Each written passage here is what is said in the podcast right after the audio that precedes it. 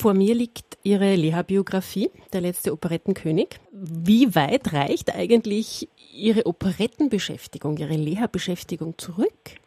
Ja, konkret kann ich das wirklich äh, benennen. Und zwar war das eine Aufführung von Glückliche Tage von Samuel Beckett, dem Schriftsteller, dem Dramatiker, in Ulm, Stadttheater Ulm.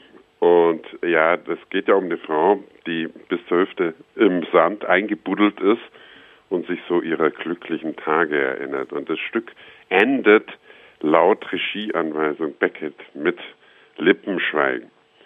Und da kam ich mit Anfang 20, nee, ja, doch, ungefähr, um die 20 zum ersten Mal bewusst mit Leha in Berührung, beziehungsweise mit dieser Melodie, die mich absolut verzaubert hat. Und ich, ich habe dann natürlich versucht rauszukriegen, wo ist das her? Und dann, ja, so kam eins ums andere.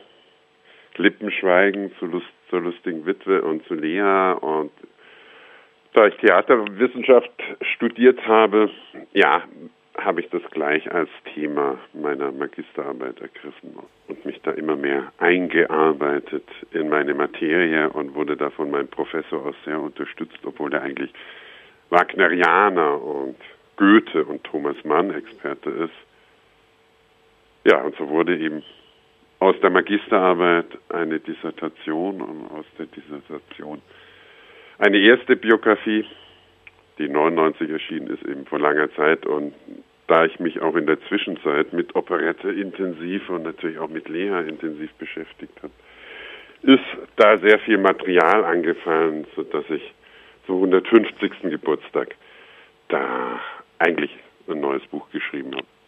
Was meinen Sie, welches Vorurteil, welche Vorurteile gibt es immer noch rund um Leha und wo wurde ordentlich aufgeräumt und wo steht er jetzt wirklich so da, wie er Ihrer Meinung nach dastehen soll?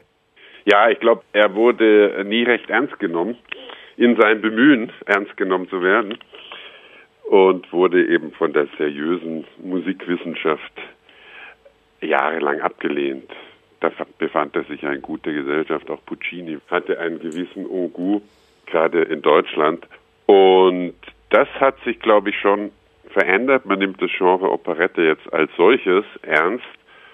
Und auch was das Werk von Leha betrifft, habe ich das Gefühl. Also wir hatten jetzt hier an der Bayerischen Staatsoper äh, vor anderthalb Jahren Juditha in einer Inszenierung von Marthaler und sehr gut besetzt.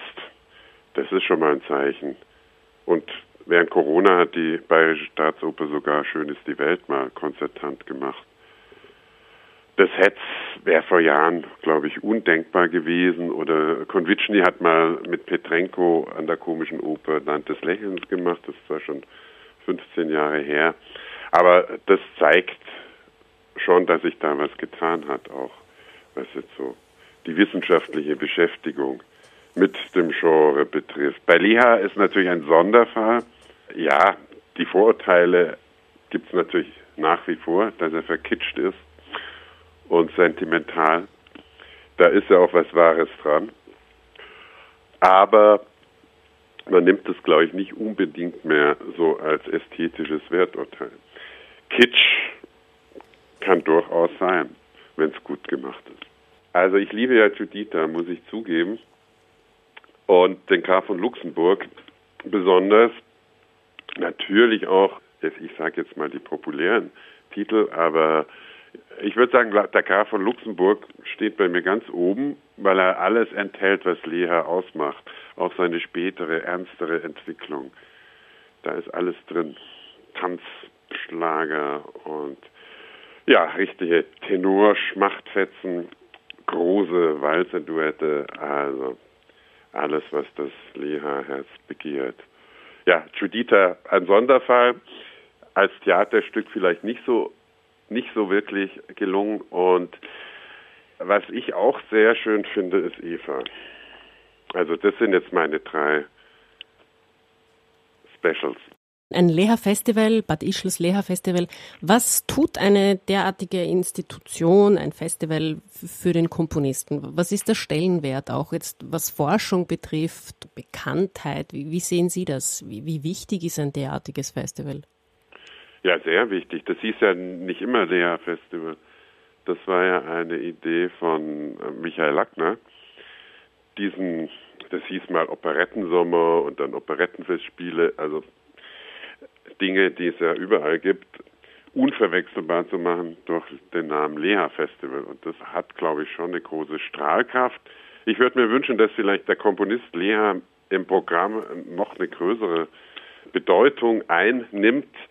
Ja, was jetzt die wissenschaftliche Beschäftigung damit betrifft, also das Festival veranstaltet ja Symposien. Ich glaube, das ist in dem Rahmen das, was man machen kann. Aber die Stadt Ischl könnte in der Hinsicht mehr tun, denn äh, sie besitzt ja immerhin äh, einige der bedeutendsten Operettennachlässe und ich würde mir immer wünschen, dass in Bad Ischl mal ein österreichisches Operettenarchiv entsteht oder ein Archiv der, der Wiener Operette, wo dann Forscher auch einen Anlaufpunkt haben.